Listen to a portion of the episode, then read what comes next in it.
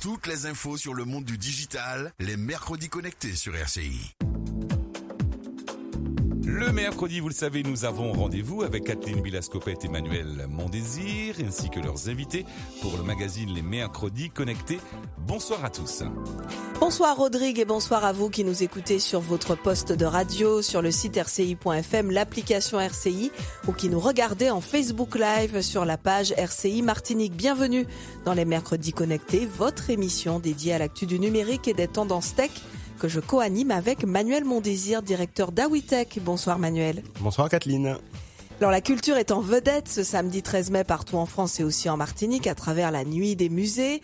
À cette occasion, de nombreux établissements culturels ouvriront gratuitement leurs portes au public. Nous sommes aussi en mai mois des mémoires, celle des abolitions de l'esclavage notamment. Du coup, ce soir, on a voulu voir comment le numérique offrait un coup de jeune dans l'accès à la culture, à l'histoire, au patrimoine, à travers quelques initiatives novatrices portées par nos invités, Manuel. Tout à fait, Kathleen. On a un très beau plateau avec euh, Grégory Rouana, fondateur de la maison d'édition jeunesse Yécric, Mélodie Moutamal, fondatrice de Limier Kilti, et Georges Emmanuel Arnaud, fondateur de Caria Liti. Les mercredis connectés, saison 1, épisode 30. C'est parti. Les mercredis connectés. Kathleen Bilascopette et Manuel Mondésir. Bonsoir Grégory Wana. Bonsoir. Vous êtes le fondateur de la maison d'édition jeunesse Yécric. Alors d'abord, est-ce que vous pouvez euh, nous présenter votre structure et ce qui vous a poussé à la lancer? Donc euh, ma structure, c'est, euh, ce sont des magazines pour enfants dédiés à la culture caribéenne. Ça fait trois ans qu'on existe aujourd'hui. Au départ, on a commencé avec un unique magazine qui s'étendait, on va dire, sur les âges entre 3 ans et 7 ans. Et rapidement, ben, on a senti, nous, une forme de limitation on sentait qu'on avait besoin de parler à tous les âges. On s'est dit, à force d'essayer de, parler à tous les âges, on va finir par parler à personne. Et donc, on a décidé de lancer un deuxième magazine et donc de créer une maison d'édition. Voilà. écrit qui est donc de passer de magazine à maison d'édition. Et de là, on a créé donc deux nouveaux magazines qui sont Débouya, ici, voilà, et Tout Petit, ici. Donc Tout Petit pour les maternelles et Débouya pour les élémentaires. Alors, qu'est-ce qu'on retrouve à l'intérieur de ces magazines? Ben, pour Débouillard, on est vraiment sur de la culture générale au sens large. On va parler de musique, mais on va aussi parler de d'animaux, de biodiversité, mais aussi, on va dire, de d'histoire. Notamment sur le dernier numéro qu'on sort, ben, on parle de, ben, du mois de mai, mois de mémoire. On est sous les héros, les guerriers et les guerrières de l'abolition de l'esclavage, ceux qui nous ont permis, depuis ben, nos terres, Martinique et Guadeloupe aussi, ben, de, ben, de lutter au fil des siècles pour, à un moment ou un autre, obtenir la liberté. Et on parle d'eux justement à travers ce magazine. Donc c'est Débouya, c'est de la culture G. Et tout petit, on est plus sur une histoire. Voilà, vraiment. Euh, pour cette première saison, on est parti sur des proverbes euh, qu'on connaît tous, notamment ici, même bit et même bagaille. ben là, on parle donc de, de, ceux qui nous séparent, mais ceux aussi qui nous lient, la Guadeloupe et la Martinique. On a un raccoon et un manicou qui se rencontrent dans une forêt. Ils se connaissent pas du tout. au départ, ça part en clash. Et puis finalement, eh ils réalisent qu'ils ont quand même pas mal de choses à partager. Et on a raconté un peu tout ça autour de ce proverbe-là. Alors aujourd'hui, vous travaillez essentiellement avec euh, les écoles en Martinique et en Guadeloupe. Combien d'écoles adhèrent aujourd'hui à votre concept et finalement, qui s'abonne au final? Est-ce que ce sont les écoles, les établissements ou bien les élèves? Ben aujourd'hui, en prenant en compte la Guadeloupe et la Martinique, on a plus de 200 écoles. Voilà. Euh, et euh, on va dire que ce sont les parents en fait qui adhèrent. L'idée, c'est que l'école soit un partenaire de Yécric, et, qu'on soit un allié de, l'établissement. On fait vraiment un travail très poussé sur le contenu, sur la qualité du créole qui, qui est écrit, sur euh, la qualité du contenu qui est, qui est présenté. On travaille avec, euh, ben, voilà, généralement je travaille seul, mais par moments je travaille avec des prestataires, et notamment Mélodie, on a travaillé ensemble. D'accord, donc les, contenus, c'est vous qui les, euh, c'est vous qui les produisez. D'accord, les histoires, c'est vous qui les écrivez, euh, etc. D'accord. Voilà. Et par moment, ben, lorsqu'on lorsqu'on sait qu'on a autour de nous des personnes qui sont en, plus grande capacité que nous de pouvoir le faire, eh ben, on n'hésite pas à se rapprocher d'eux. Et notamment, avec Mélodie, on a travaillé sur les bijoux créoles. On savait qu'elle avait fait un gros travail là-dessus, notamment sur son mémoire au moment de, de sa, sa période universitaire. Et donc, on n'a pas hésité à se rapprocher d'elle, elle a accepté, et on a pu bosser ensemble donc là-dessus. Alors, c'est un, projet excessivement ambitieux. bravo. alors, alors, il y a forcément une motivation. Qu'est-ce qui vous a poussé à lancer un, tel, un tel projet? Je crois que j'ai toujours eu pour, enfin, j'ai la chance d'être des, des, deux pays, en fait. Je suis, je suis guadeloupéen et martiniquais. Euh, j'ai grandi en Guadeloupe, ma mère martiniquaise, mes parents se sont séparés très tôt, donc j'ai été élevé comme un martiniquais en Guadeloupe, mais comme un guadeloupéen malgré tout. Donc, euh, euh, je me sens vraiment profondément des deux, un peu comme RCI, quoi. Oh là, désolé, j'étais sûr d'avoir mis sur silence. voilà. Donc, euh, comme un peu comme RCI, quoi, donc des deux, profondément. Et et donc, euh, euh, et ma chance, c'est que le créole a toujours été, dans mes deux familles, quelque chose de pas tabou. J'ai toujours entendu cette langue-là. Elle n'a jamais été perçue comme quelque chose de péjoratif. Et donc, elle a toujours été parlée. Et donc, moi, j'ai toujours parlé cette langue. Et au fur et à mesure des années, mais j'ai quand même pu constater un déclin de cette langue, une non-présence. Et puis voir aussi qu'à travers les réseaux sociaux, à travers Internet, que dans des pays comme Haïti, on pouvait en parler au Parlement, au PACAT. Hein, je suis à la radio quand même. voilà. Je pensais vraiment être euh, chargé. Donc, dans des pays comme Haïti, voir que au Parlement, on parle en créole, qu'à la télévision, on parle en créole, au journal, on parle en créole, tout ça m'a fait dire, mais on peut faire quelque chose ici, clairement. Et, euh, et donc, j'ai commencé à y penser. Et ma fille, la naissance de ma fille en 2015, a déclenché tout, quoi, en fait. Ça a été vraiment un déclic je vivais en France à l'époque, ma fille est métisse, et là, je me disais, mais moi tout seul là-bas, comment je vais faire pour transmettre ma culture? Comment je vais faire pour transmettre tout ça? Je, je n'ai pas, je vais pas tous les samedis aller chercher une manifestation euh, dans le coin pour emmener ma fille euh, écouter, euh, écouter ma culture. Et donc, je me suis dit, il faut quelque chose comme ça, un pomme d'api, un Tom Tom et Nana, mais qui nous ressemble. Et donc, ça fait son chemin et, et écrit qu'est né. Alors, cette émission, c'est les mercredis connectés, donc on parle aussi de digital. Euh, il écrit que c'est un site web aussi, euh, sur mhm. lequel euh, on peut se rendre pour s'abonner au magazine de, son choix. Pourquoi c'était important pour vous d'offrir cette possibilité d'abonnement à vos lecteurs? Pour nous, c'était... clairement, pour nous, c'était vital.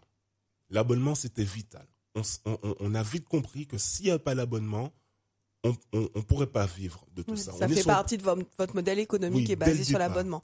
Il n'y a pas de vente directe des mm. magazines, euh, uniquement sur abonnement. Uniquement avec la FNAC, parce qu'ils ont beaucoup insisté. Donc on a dit OK. Mais malgré tout, avec la FNAC, il n'y a pas la totalité. Il y a, parce que nous, on est une box sur Débouillard. Donc il y a un magazine, il y a un passeport sur la biodiversité et il y a une activité manuelle également. Donc c'est quand même trois éléments physiques plus un accès à du, à du contenu euh, numérique. Mais ça, c'est accessible uniquement par abonnement. Et donc, pour nous, c'était vital. On est sur un petit marché de 800 000 habitants prenant en compte la Guadeloupe et la Martinique. Mais évidemment, c'est pas tout le monde qui va aller sur ce marché-là. Et nos plus gros concurrents, qui sont PandaCraft, qui se situent en France, ont 130 000 abonnés. 130 000 abonnés. Et donc, en partant de là, euh, on s'est dit comment on fait, en fait? On n'aura jamais 130 000 abonnés. Et on peut pas être plus cher qu'eux. Parce que les Martiniquais, les Guadeloupéens ont pris l'habitude d'avoir des prix français alors qu'on est sur une île. Et donc, ils ne s'accepteront pas de payer tellement plus cher. Donc, comment on fait?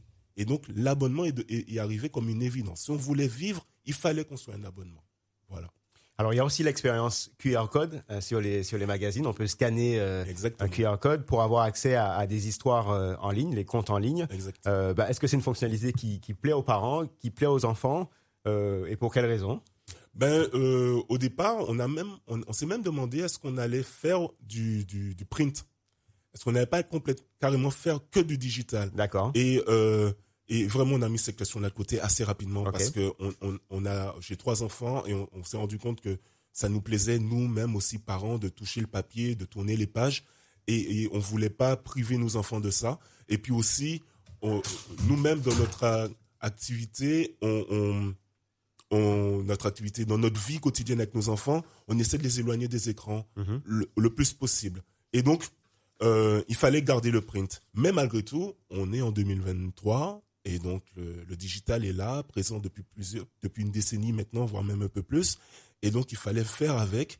Et, euh, on s'est dit, les histoires qu'on retrouve dans des, dans, dans des bouillons, mais pourquoi pas les proposer aussi en audio. Et ce qui a vraiment motivé ça, en fait, c'est la culture du conte. Mhm. Voilà, nous, le conte antillais est d'abord une histoire qu'on entend. C'est des immunatopées, c'est des, c'est des arrêts, c'est des, on reprend, on, recommence. Et tout ça, on, on ressent cette énergie-là à travers l'audio. Et donc, on écrivait nos histoires, ok, mais il fallait qu'on puisse sentir l'énergie du conte dans, dans, dans l'écoute. Et donc, le numérique a été cet outil nous, nous permettant de, de proposer ça. Alors justement, vous avez dit que vous faites pas mal de choses seules, mais que vous avez aussi sur certains projets euh, de la, de la collaboration.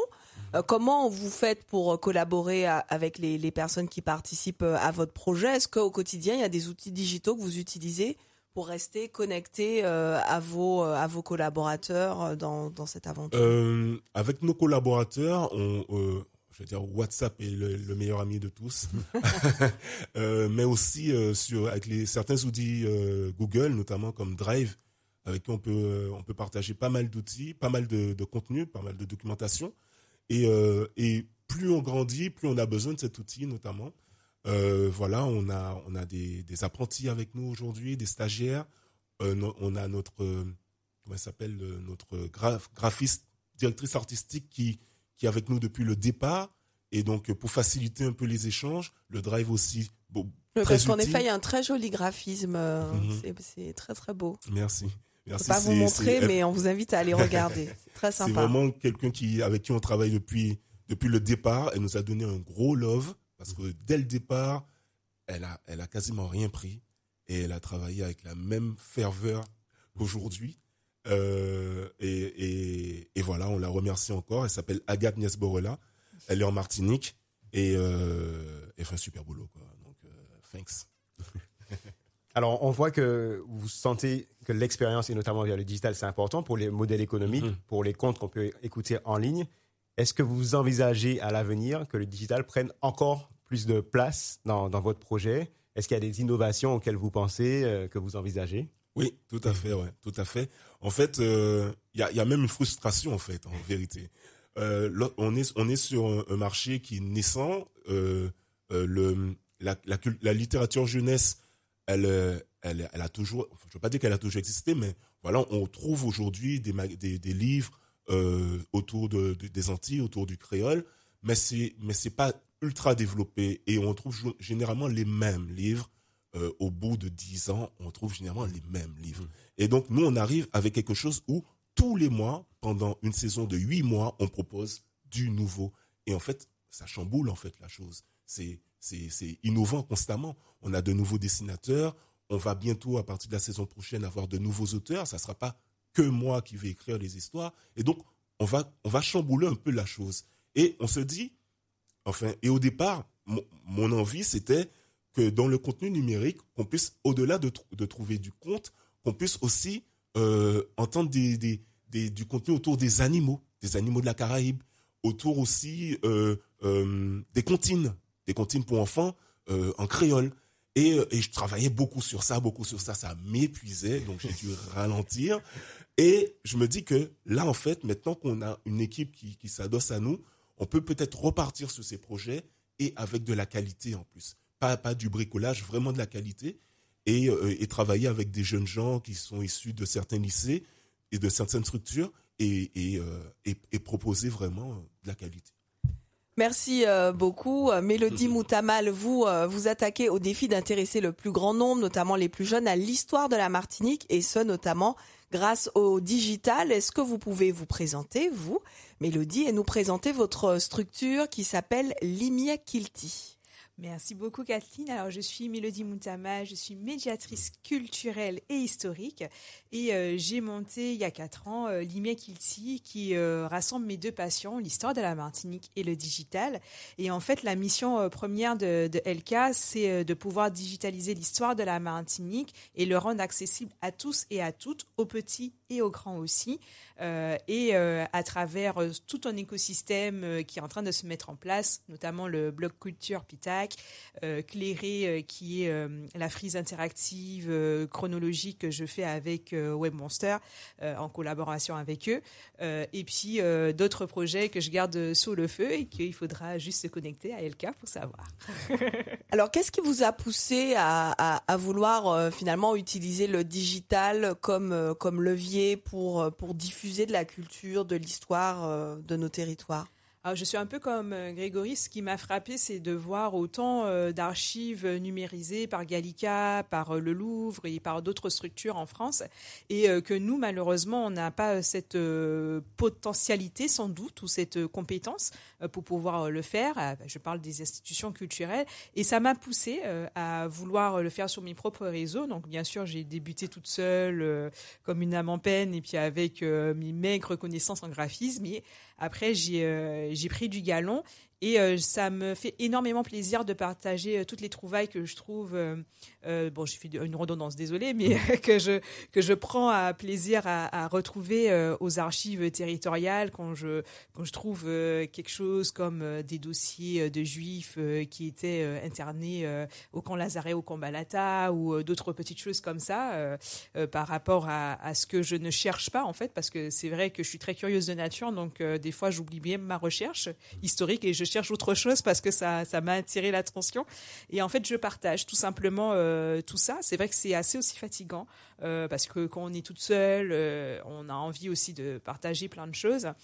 Mais c'est surtout le, le, besoin qui se fait de plus en plus ressentir et c'est pour ça que j'ai répondu présente. Je suis pas la première et j'espère pas être la dernière non plus mais c'est vraiment vivifiant de pouvoir partager cette passion alors, qui fait appel à vos services aujourd'hui euh, et euh, quels sont très concrètement les services et produits que vous proposez? Donc, vous avez parlé de cette frise, euh, mais encore. Alors, c'est surtout les collectivités qui, qui font appel à moi, les écoles aussi également, les professionnels comme Grégory ou même comme Georges Emmanuel aussi pour, pour l'écriture surtout basée sur l'histoire, sur toutes les recherches historiques tout le monde peut faire appel à moi, dès bien sûr qu'on devise et qu'on paye, c'est surtout ça. Mais je n'ai euh, aucune limite dans la culture, dans l'histoire, dans le patrimoine. Ça dépend bien sûr euh, de, l'ère, parce que je ne suis pas spécialiste, par exemple, de l'époque moderne. Euh, je peux faire appel à d'autres personnes qui le sont pour ne pas faire d'erreurs historiques. Moi, c'est plutôt l'époque contemporaine et surtout les notions de mémoire, de patrimoine et de musée. C'est surtout sur ça où je tente de me spécialiser. Euh, mais euh, c'est vrai que je n'ai aucune limite et surtout dans la gestion de projets digital, puisque je peux gérer autant un projet digital qu'un projet euh, physique ou les deux. Et, justement, si vous nous donnez un exemple d'un atelier de médiation culturelle, à quoi ça ressemble euh, et quelle place prend l'innovation dans, dans cet atelier pour, pour intéresser euh, le public. Alors c'est sur mesure, c'est vrai que euh, je demande beaucoup de choses euh, à mon client avant de pouvoir euh, me lancer. Et ça peut passer par de la manipulation qui est déjà faite, comme avec le Carbe d'édition, c'est leur mallette archéologique qui voilà et que moi j'apporte la touche vidéo, la touche quiz euh, surtout pour les euh, pour les collégiens, mais quiz digital où ils scannent quelque mhm. chose, où on s'amuse aussi également. Euh, pour les plus petits, ça va passer par des Lego qui sont en fait faits sur mesure aussi, par aussi de la de la concrétisation de projets. je, je ne raconte pas l'histoire pour raconter l'histoire. quand on raconte l'histoire, il faut la faire vivre aussi. Et je demande très souvent aussi aux enfants de s'inscrire en fait dans l'histoire de la Martinique parce qu'ils sont même s'ils n'ont pas le diplôme, ils sont historiens historiennes à leur échelle, comme aussi également leurs grands-parents, leurs parents aussi. Et euh, ils me racontent des petites anecdotes qu'ils ont entendues en fait par, euh, par leurs grands-parents. Et c'est ça en fait qui fait euh, l'histoire. Alors il y a, y a, les enfants, mais il y a surtout aussi les personnes qui sont en EHPAD, donc toutes les personnes qui sont éloignées de la culture, avec qui je travaille aussi on fait un peu de l'historiothérapie. Euh, c'est la même chose, on s'inscrit dans l'histoire de la Martinique, on raconte des anecdotes et en fait on construit tout un parcours et à la fin euh, on a euh, un diaporama, un livret, des photos et en fait ils sont un peu impressionnés de voir comment eux-mêmes ils peuvent écrire en fait une histoire et c'est surtout ça que je fais avec eux. C'est plaisant. Vous nous parliez de la frise interactive euh, tout à l'heure. Alors, est-ce que vous pouvez quand même nous dire un petit peu plus euh, ce que c'est et est-ce qu'elle est encore accessible au, grand public?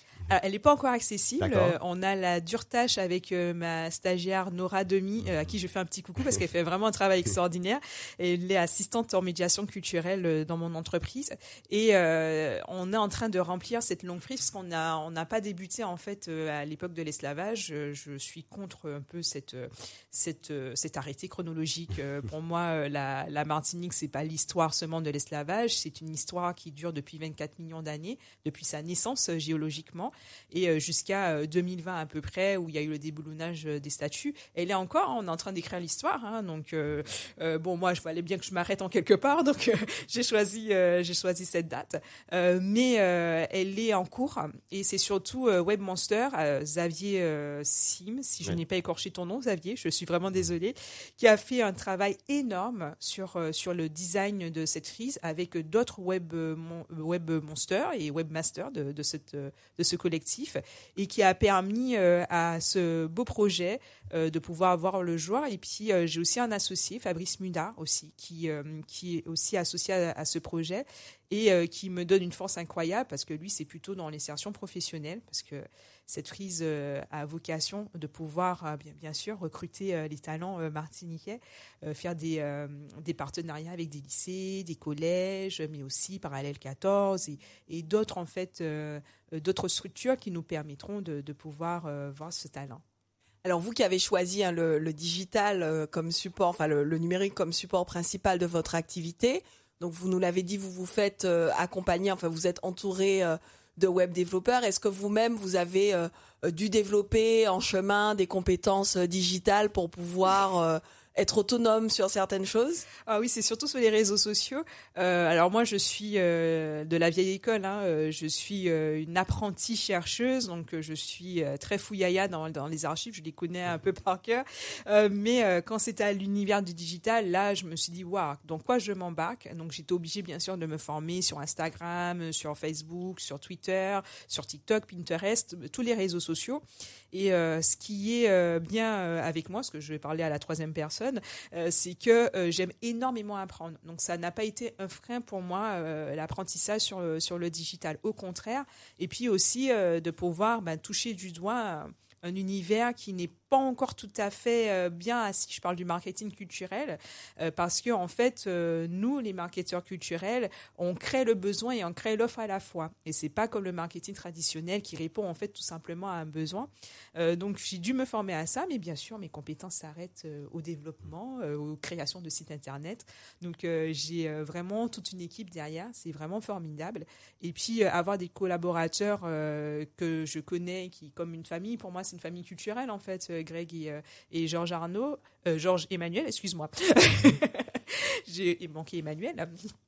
Euh, c'est vraiment faire appel à des personnes qui, je sais l'expertise, je sais les compétences, et si j'ai besoin d'eux, et s'ils ont besoin de moi aussi également, voilà, on s'appelle et on peut faire des projets ensemble. Alors justement, Georges Emmanuel Arnaud est avec nous, et avec vous, Georges Emmanuel, nous disons bonjour au futur.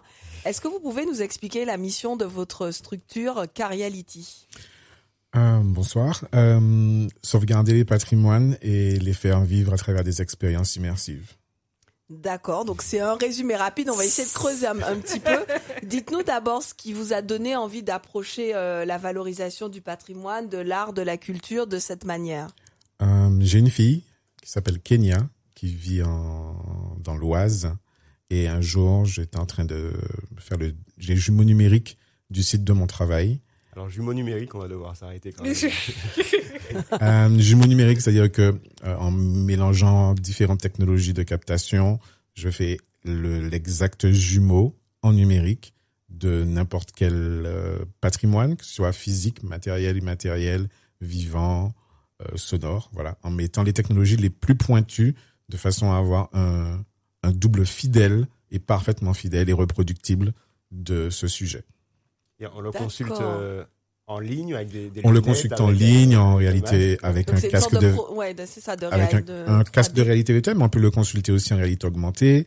On peut en faire un double numérique, un double physique, c'est-à-dire qu'une fois que ce patrimoine, euh, imaginons euh, les roches gravées de mon travail, tout à coup elles sont vandalisées, eh bien, on peut les reproduire fidèlement comme elles étaient au moment où j'ai fait cette captation. D'accord. Alors, est-ce que vous pouvez donc vous nous avez donné des exemples des roches gravées. Est-ce qu'il y a d'autres euh, d'autres sujets que vous avez Euh, l'archéologie. ça dupliqué, ouais. Euh, des sujets toujours, alors principalement moi l'archéologie, mais aussi de l'immatériel avec les danses. Euh, je regarde euh, mon voisin, euh, le Belay. Du coup, euh, en ce moment, je suis en train de réunir toutes les technologies qu'il faut pour pouvoir sauver le Belay, sa pratique, en fait, et que, un petit peu comme disait Mélodie, à un instant T, on est à la capacité de sauver un objet, de sauver un, un objet physique ou ou immatériel. Excellent. D'accord. Est-ce que c'est quelque chose qu'on peut que le grand public peut consulter, peut Alors, aller à travers voir une plateforme qui s'appelle Archéologie Caraïbes que j'ai créée, on peut consulter du mobilier archéologique en ligne, accompagné de textes euh, écrits par des archéologues. On est en train de sortir une série de podcasts, du coup, à destination des adultes et des enfants pour valoriser cette archéologie.